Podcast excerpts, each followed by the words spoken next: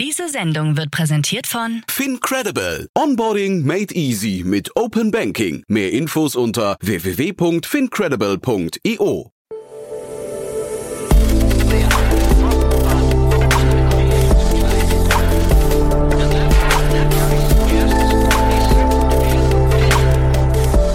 Startup Insider Daily.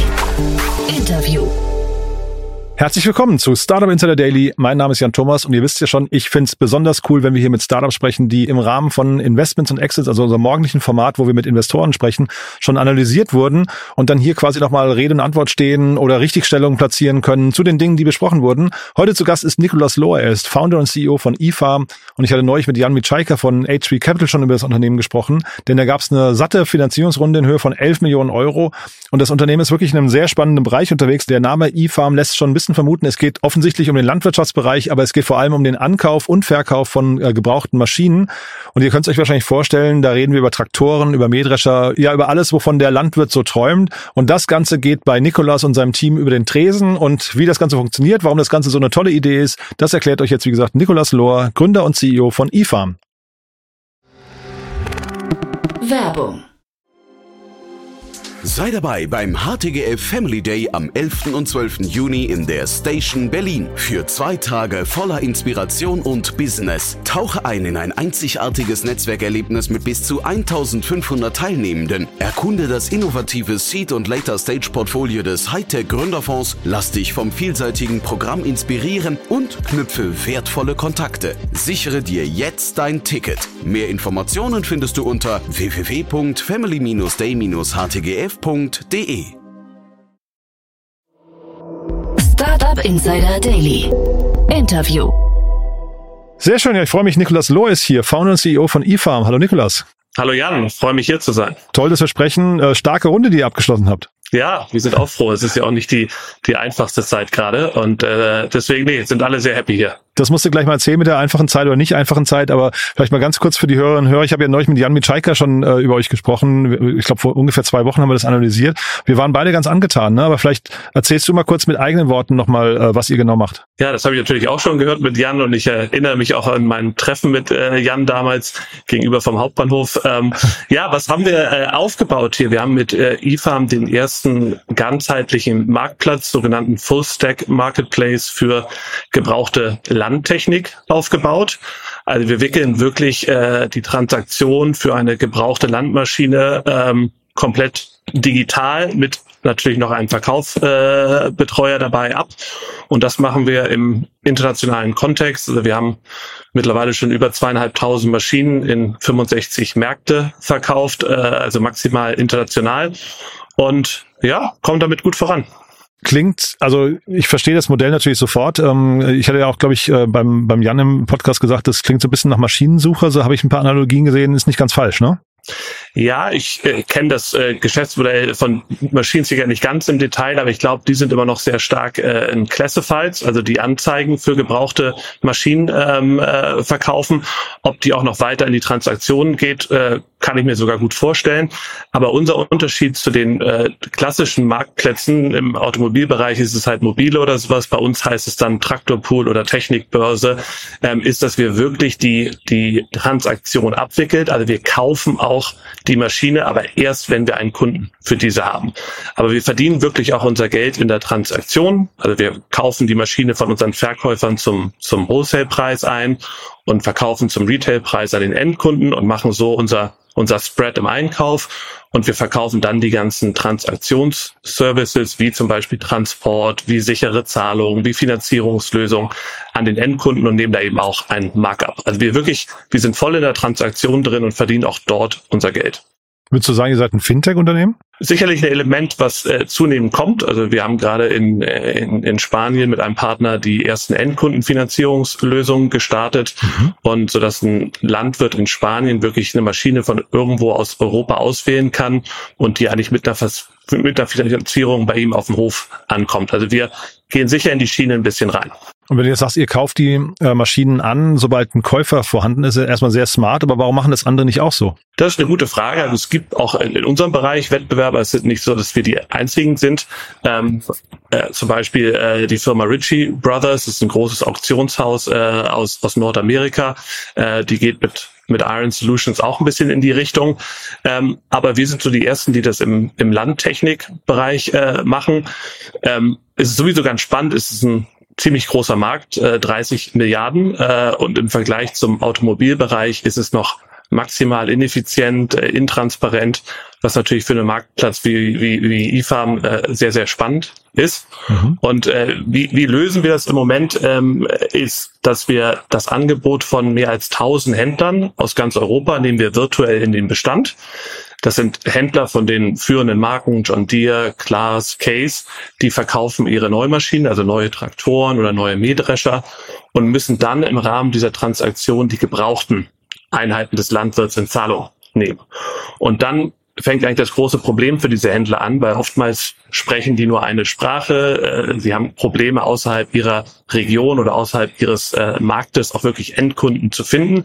Und das übernehmen wir eigentlich für diese Partnerhändler. Also wir nehmen die virtuell in Bestand, reichern die an, indem wir Vertriebspersonal haben, was die, die, die Sprachen in den verschiedenen Märkten äh, sprechen. Wir bieten neutrale Inspektionslösungen mit unserem Partner Dekra an. Also bei uns kaufen die, die Landwirte auch nicht direkt die Maschine, sondern sie kaufen im ersten Schritt eine Inspektion. Dann schauen sie sich den Inspektionsbericht an und wenn der zufriedenstellend ist, dann wickeln sie das Geschäft mit uns ab. Und in dem Moment wird dann die Maschine von einem virtuellen Bestand, kaufen wir sie tatsächlich, auf und wickeln die Transaktion ab. Das heißt, ihr müsst beim Händler-Sourcing für euch erstmal sehr aufpassen, ne? dass da irgendwie keine, ich weiß nicht, kein, kein Fake, keine faulen Äpfel irgendwie in den Korb kommen, oder? Genau, das Gute ist eben, dass wir nur mit, mit Händlern der, der äh, führenden Marken zusammenarbeiten. Also das sind alles autorisierte Vertragshändler mhm. der führenden Marken. Und das ist halt schon mal ein maximal hoher Qualitätsfilter. Und den nächsten Filter, den wir dann anlegen, ist äh, nicht auf den Händler bezogen, aber auf die Maschine, indem wir ihn Dekra zur Maschine schicken und die inspizieren lassen im Vorfeld. Mhm. Die äh, Warenkörbe bei euch, ich habe da wenig Gespür für, muss ich sagen. Wie groß sind solche Warenkörbe? Wie, wie teuer sind solche Maschinen im Durchschnitt? Also unser Warenkorb im letzten Jahr lag bei 60.000 pro Transaktion. So, und dann hast, hast du gesagt, zweieinhalbtausend ähm, äh, Transaktionen habt ihr schon gemacht. Das ist ja ganz ordentlich Geld, was ihr da bewegt, ne? Ja, ja, ja. ja? Ähm, nein, ich glaube, das ist auch das Spannende in der Branche, dass die, die, die, die Losgrößen ziemlich hoch sind. Dann eben auch, dass der Markt noch nicht wahnsinnig effizient ist. Also es lohnt sich wirklich für den Landwirt auch außerhalb seiner Region äh, nach einer gebrauchten Maschine zu schauen. Und was in unserem Markt noch dazu kommt, die Chance, dass ein Landwirt wirklich die passende Gebrauchtmaschine mit den richtigen Stunden, mit der richtigen Ausstattung zum akzeptablen Preis äh, findet, ist relativ gering. Er muss eigentlich über seine regionalen und sogar auch nationalen Grenzen schauen, um ein attraktives Angebot zu finden. Jetzt lass mal kurz rechnen, was ihr, wahrscheinlich macht ihr so dieses Jahr so 30, 40 Millionen Euro Umsatz, ne? Und doch, bisschen mehr. Wir haben im letzten mehr. Jahr schon 40, 40 Millionen gemacht. Ach wow. Und äh, wollen das auf jeden Fall nochmal steigern dieses Jahr. Ich frage deswegen, weil wir reden ja, wir, wir sprechen ja vor dem Hintergrund einer Finanzierungsrunde bei euch. Das war reine Equity, aber das klingt ja jetzt eher nach, ähm, ich weiß nicht, nach, nach Fremdkapital, was ihr eigentlich braucht, ne? Äh, nö, also man kann das natürlich über Fremdkapital lösen, aber auch über, über, über Equity. Also wir brauchen halt weiter, wir müssen investieren in unser äh, Team, wir müssen investieren in, in Marketing, um eben weitere Märkte zu erschließen. Nehme ich mal jetzt ganz konkret diese Zwischenfinanzierung, die ihr gerade macht. Ne? Also wenn du sagst, hier 30, 40, also 40 Millionen habt ihr schon geknackt, das ist ja dann Geld, das irgendwie auch zum Teil gebunden ist. Ne? Nee, nee, also du, wir, wir wickeln ja diese Transaktion ab, wenn wir einen Kunden haben. Sprich, mhm. wenn die Maschine 100.000 Euro kostet, mhm. dann haben wir das Geld von dem Käufer bekommen und dann erst kaufen wir die Maschine für 95. Ach, ihr habt sogar, das ist sogar Vorkasse bei euch. Ja, ja. Oh, wird ja immer besser, ja. Es sei denn, der Kunde bucht halt die sichere Zahlungslösung, dass er erst, erst zahlt, wenn die Maschine bei ihm auf dem Hof ist. Mhm. Aber dafür haben wir auch Partner, mit denen wir das abwickeln. Spannend. Und Transport ist es auch euer Thema? Ja, absolut. Also wir machen jetzt schon in 60 Prozent aller Transaktionen den Transport und wollen das eigentlich Richtung 100 Prozent bewegen weil das einmal für den, für den Landwirt sehr spannend ist. Er mhm. kennt sich damit nicht aus. Man muss die Maße der Maschinen kennen. Er kennt, er weiß nicht, welche Carrier die, die besten für eine Route sind.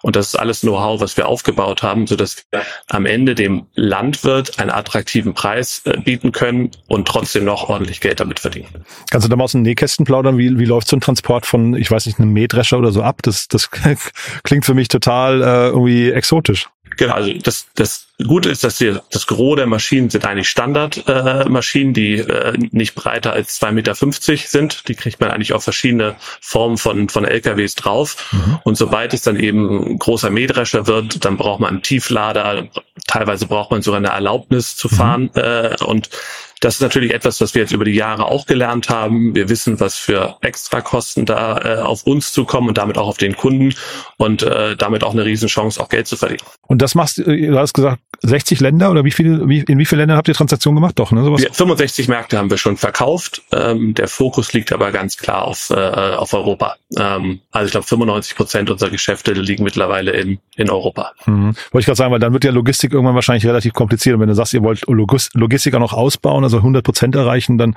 ist wahrscheinlich, sind wahrscheinlich scheiden ein paar Länder einfach naturgemäß aus, ne? Ja, und es klingt ja auch immer so exotisch, eine Maschine nach Südamerika, nach China zu bringen. Aber am Ende ist es ein deutlich komplizierterer Prozess, als wenn wir die Maschinen von Frankreich nach äh, Spanien oder von äh, Deutschland nach Griechenland bringen.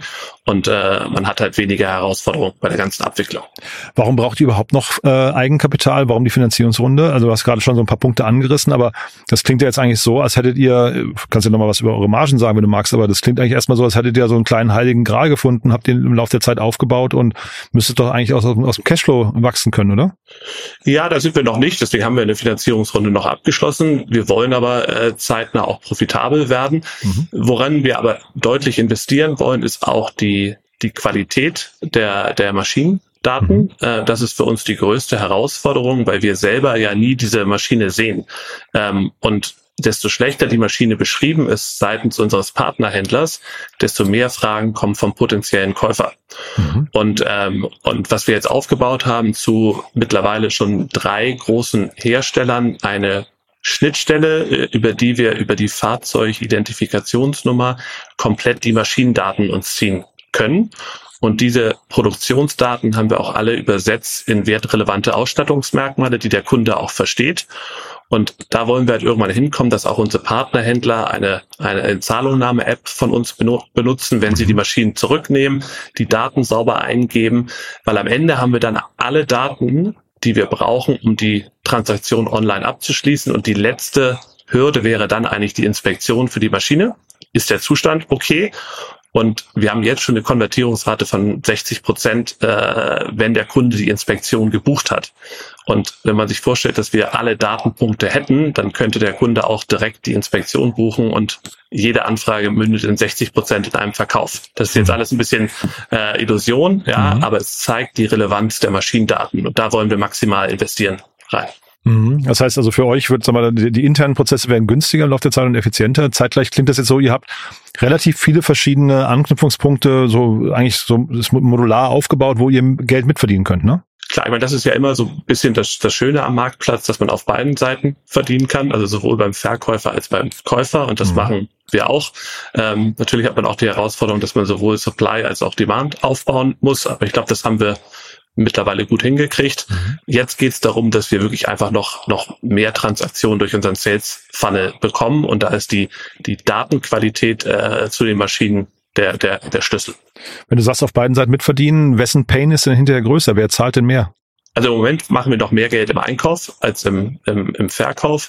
Das liegt einfach daran, dass die äh, für die Händler ist das halt so ein Mähdrescher mit 250.000 Euro gebundenes Kapital auf dem Hof. Das ist schon enormer Druck für den für den Händler. Mhm. Wir reden ja oft über äh, kleine Familienunternehmen und die haben vielleicht eine Kreditlinie bei ihren Banken von drei Millionen oder fünf Millionen. Und wenn die halt irgendwann so viele Maschinen auf dem Hof stehen haben, dass sie ihre Kreditlinie erreicht haben, dann ist da enorm Druck. Und deswegen, jetzt haben wir noch steigende Zinsen, mit denen die auch noch zu kämpfen haben. Deswegen der Druck, dass diese Maschinen abfließen müssen, ist ziemlich hoch im Handel, mhm. so dass sie eben auch sehr dankbar sind, wenn wir gerade größere Maschinen von denen vom Hof kriegen, so dass wir da eigentlich immer einen guten, guten Einkaufsnachlass kriegen. Bei euch ist ja relativ früh eingestiegen Klaas, ne? Ähm, ich, ich hoffe, ich spreche sie richtig aus. Ne? Ähm, äh, also ein Landmaschinenhersteller ähm, als Stratege. Ähm, was ist der, was ist die Idee dahinter gewesen? Also wir haben natürlich auch die Entscheidung lange überlegt, äh, nimmt man einen Strategen auf, nimmt man äh, einen ein Landmaschinenhersteller auf, verdirbt man sich dann mit den anderen Herstellern. Wir haben das aber von Anfang an sehr klar gespielt, mit eingeschränkten Informationsrechten, auch mit der Möglichkeit, äh, weitere Hersteller auf unsere Plattform als Gesellschafter auch zu gewinnen. und haben das immer sehr transparent gespielt mit allem. Was für uns natürlich toll ist mit Glas, äh, dem, dem Deutschlands führenden Landmaschinenhändler und auch weltweit Nummer vier, ähm, dass wir mit ihm, mit dem Hersteller eigentlich Dinge verproben können, aufzeigen können, wie kann man eigentlich eine Glasmaschine online verkaufen, eben mit dieser Schnittstelle, um die Daten automatisch zu ziehen. Und äh, sobald wir es eben aufgezeigt haben für Glas, dann können wir auch zu den anderen Herstellern gehen und sagen, hey, wollt ihr nicht auch, dass sich eine John Deere Maschine, eine Fendt-Maschine äh, so leicht online verkaufen lässt? Mhm. Und deswegen können wir eigentlich so Pionierarbeit leisten mit Glas und das dann ausweiten auf die anderen ähm, Hersteller. Und das ist auch für Klaas okay, weil jetzt hast du gesagt, sie sind Nummer vier weltweit. Eigentlich fehlen euch ja die Nummer eins, zwei, drei noch, ne? Genau, mit denen sind wir aber auch im, im Austausch. ja. Was sind denn, ähm, sag mal, Finanzierungsumfeld gerade nicht ganz einfach. Ähm, was sind denn so die Punkte, die euch jetzt quasi an Kritik entgegengekommen sind? Also, weil das klingt ja jetzt erstmal von den Eckdaten her nach einem super spannenden Modell. Ähm, zeitgleich Series B, 11 Millionen ist jetzt, also bitte nicht falsch verstehen, ne? aber ist für eine Series B, äh, B jetzt auch nicht übertrieben groß. Ähm, ist das das Marktumfeld oder gibt es bei euch noch Punkte, die kritisiert worden, wo ihr nochmal ran müsst? Also ich glaube, es gibt, äh, gibt bei jedem Geschäftsmodell ein paar Kritikpunkte ähm, und wahrscheinlich ist bei uns der, die, das Problem, dass wir eine relativ konservative Klientel haben. okay. ähm, das ist einfach so. Also es dauert, es dauert ein Stück weit länger, äh, einen, einen Landmaschinenhändler davon zu überzeugen, jetzt auf, auf Online-Verkäufe mit IFAM zu setzen. Mhm. Genauso der Landwirt. Äh, ich meine, es gibt ja das schöne Sprichwort, was er, was der Bauer nicht kennt, das frisst er nicht. Ja. Und so ist es bei uns auch, also dass wir erstmal dieses Vertrauen aufbauen müssen. Und äh, das hat sicher ein bisschen gedauert, äh, wo es vielleicht im Automobilbereich auch manchmal schneller gehen kann. Ähm, und dann das nächste Thema ist unsere Konvertierungsraten. Äh, ich habe ja mal ein, ein, eine Zahl genannt mit äh, der, der Post-Inspection-Konvertierungsrate von 60 Prozent. Mhm. Und wir müssen halt aufzeigen, dass die insgesamt die Konvertierungsrate in diese Richtung sich entwickelt. Ich glaube, dann wird das ziemlich schnell ein Case, den viele VCs spannend finden. Ähm, also ich glaube, es dauert in unserer Branche ein bisschen länger, aber gerade unsere Investoren, mein Klaas kennt sowieso das Marktumfeld, aber auch die anderen beiden Investoren äh, sehen halt das große Potenzial mit 30 Milliarden Euro. Die sehen, äh, wie stiefmütterlich mit den Gebrauchtmaschinen in unserer Branche noch umgegangen wird. Und ich glaube, das war der Grund, warum sie jetzt nochmal investiert haben. Zwei spannende ähm, Kennzahlen im E-Commerce sind ja immer Wiederkaufsraten und auch äh, Retouren. Ne? Ist das bei euch ein Thema? Also Retouren ist äh, kein großes äh, Thema. Also bei uns ist eigentlich, wenn die Maschine angekommen ist, dann bleibt sie auch Aha. dort. Wir haben natürlich auch äh, Beschwerden, dass teilweise die, die, der Zustand äh, nicht dem äh, Inspektionsbericht äh, entspricht. Aber eigentlich finden wir immer eine Lösung, äh, also dass der Kunde am Ende zufrieden ist und wir auch. Also das Ziel ist es nie, die Maschine zurück zu nehmen. Also das Problem haben wir überhaupt nicht. Ich vermute ja auch mal, Entschuldigung, wenn ich da reingehe, ich vermute mal, es beschwert sich auch keiner, wenn die Maschine in einem besseren Zustand ist. Ne? Die beschweren sich ja nur, wenn, wenn da ein kleiner Makel ist. Ja, und es ist auch ja. ganz witzig, so eine kleine kulturelle äh, Geschichte, dass der deutsche Kunde erwartet eigentlich bei einer Gebrauchtmaschine, dass eine neue Maschine kommt.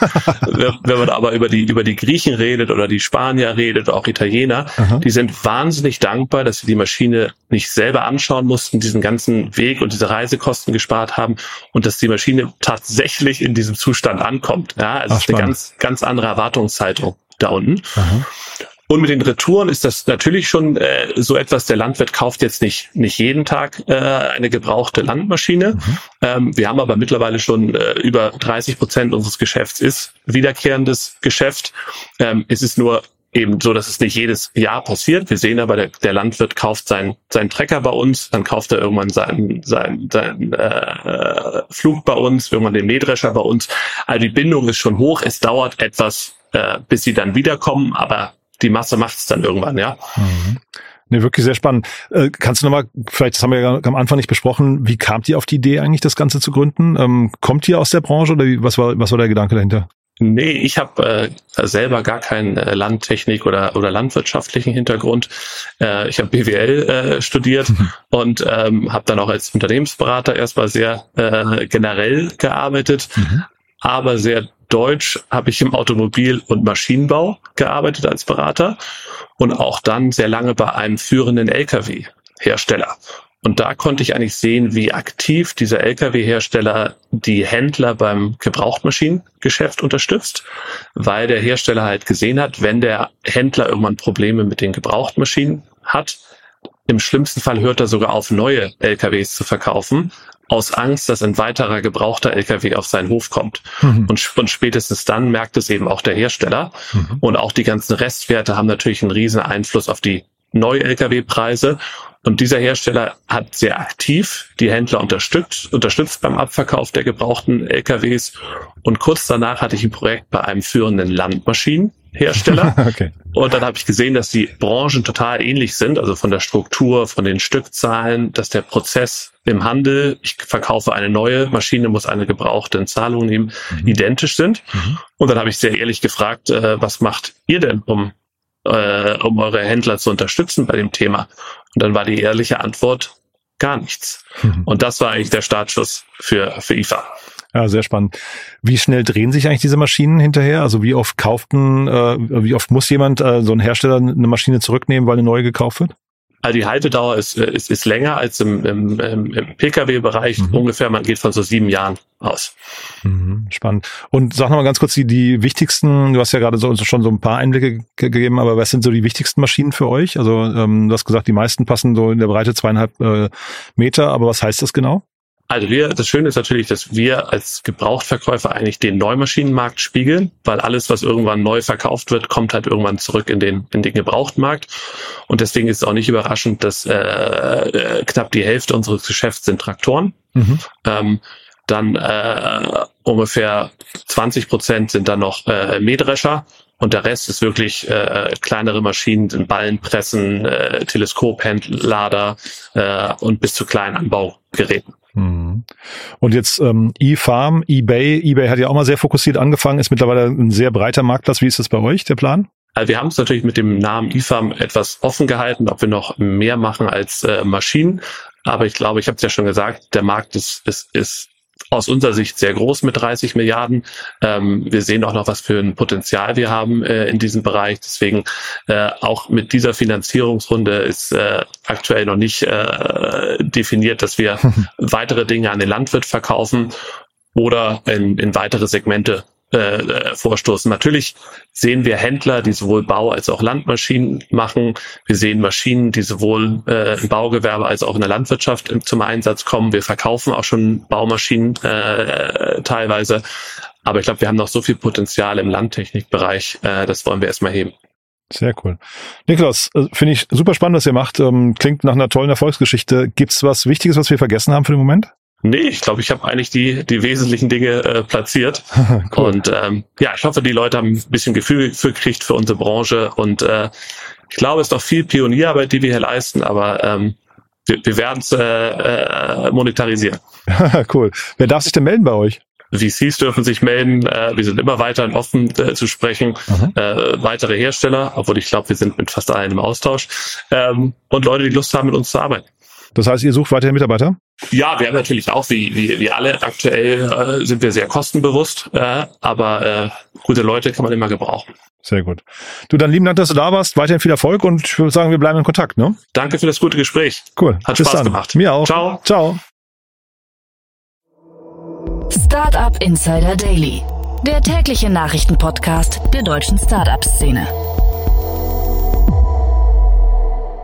Ja, das war Nikolaus Lohr, Gründer und CEO von eFarm. Ein tolles Gespräch, finde ich. Hat großen Spaß gemacht zu sehen, was Nikolaus und sein Team da aufbauen. 40 Millionen Euro Umsatz, äh, Sapperlot, hätte ich nicht gedacht. Von daher starke Zahlen. Wir bleiben dran, mal gucken, wie es weitergeht. Ähm, bin sehr gespannt, was wir in Zukunft noch von eFarm hören. Wenn es euch gefallen hat, gerne weiterempfehlen. Vielleicht kennt ihr ja den einen oder anderen Landwirt, Landwirtin aus eurem Umfeld die hier mal reinhören sollten. Oder vielleicht kennt ihr auch Hersteller von Maschinen, die nicht wissen, wohin damit. Oder vielleicht kennt ihr auch gute Leute, die bei Nikolas und seinem Team anfangen könnten. So oder so, danke an euch fürs Weiterempfehlen. Ich fand es auf jeden Fall eine richtig coole Runde. Und ansonsten kurzer Hinweis, wir suchen ja auch tolle Leute zum Aufbau unserer eigenen Plattform www.startupinsider.de. Wir bauen das größte Verzeichnis der deutschen Startup-Szene auf, wo wir wiederum Transparenz in unseren Markt reinbringen möchten, nämlich in die Welt der Startups und versuchen wollen, dort den perfekten Überblick zu geben. Und dafür suchen wir auch tolle Leute.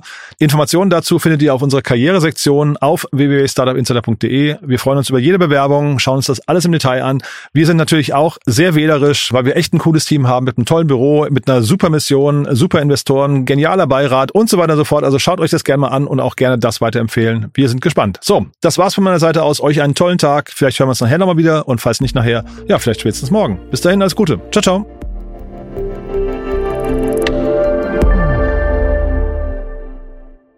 Diese Sendung wurde präsentiert von Fincredible. Onboarding made easy mit Open Banking. Mehr Infos unter www.fincredible.io.